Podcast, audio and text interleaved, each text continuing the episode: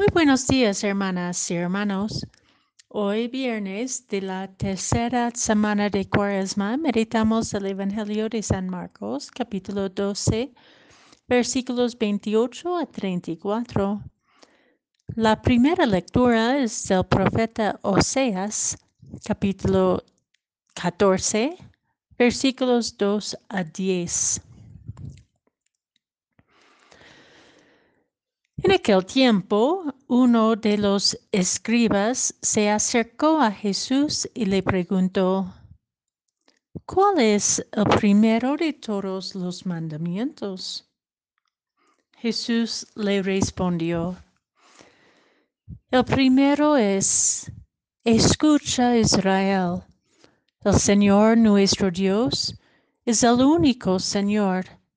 Amarás al Señor tu Dios con todo tu corazón, con toda tu alma, con toda tu mente y con todas tus fuerzas. El segundo es este. Amarás a tu prójimo como a ti mismo.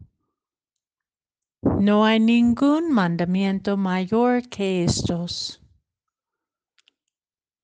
El escriba replicó, Muy bien, maestro, tienes razón cuando dices que el Señor es único y que no hay otro fuera de Él, y amarlo con todo el corazón, con toda el alma, con todas las fuerzas, y amar al prójimo como a uno mismo, vale más que todos los holocaustos y sacrificios. Jesús, viendo que había hablado muy sensatamente, le dijo, no estás lejos del reino de Dios. Y nadie se atrevió a hacerle más preguntas. preguntas. En la primera lectura de Oseas, Dios habla a su pueblo errante y decaído. Yo los amaré generosamente, perdonaré todas sus fidelidades. Yo seré para ustedes la fuente de su fecundidad.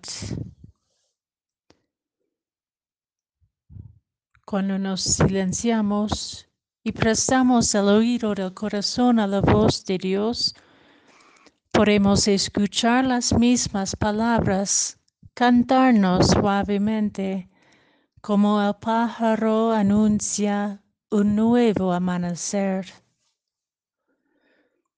Pues la historia humana y la historia de la relación humana con Dios Creador siempre ha sido una de movimiento, de alejarnos de esta intimidad con Dios, atraídos por las ofertas del mundo, de poder, de reconocimiento, de ilusiones de grandeza o autosuficiencia o riquezas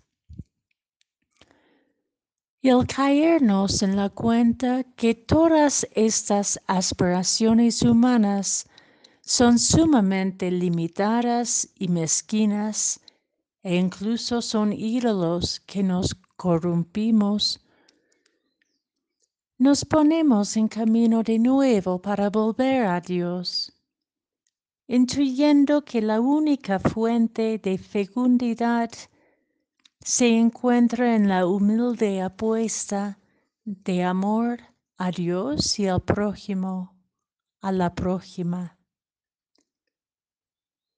El, el, amor de Dios en lo profundo del corazón humano, donde ha escrito su alianza inquebrantable, es siempre fiel y no cansa en perdonarnos, en acogernos, en abrazarnos.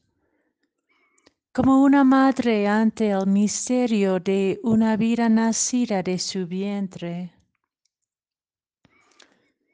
El amor verdadero nos quita el poder porque nos vacía, nos involucra todo el ser, el corazón, el alma, la mente, las fuerzas. Toda nuestra sensibilidad, toda nuestra inteligencia, toda nuestra espiritualidad, todas nuestras opciones, decisiones y apuestas tienen que ser marcadas por el amor, que tiene su fuente y su fin en Dios, y sus procesos tejidos con, para con el otro y la otra. En fin, el amor nos responsabiliza ante Dios y ante nuestros hermanos y hermanas, incluso ante la vida de las siguientes siete generaciones que conoceremos solo en la apuesta del amor.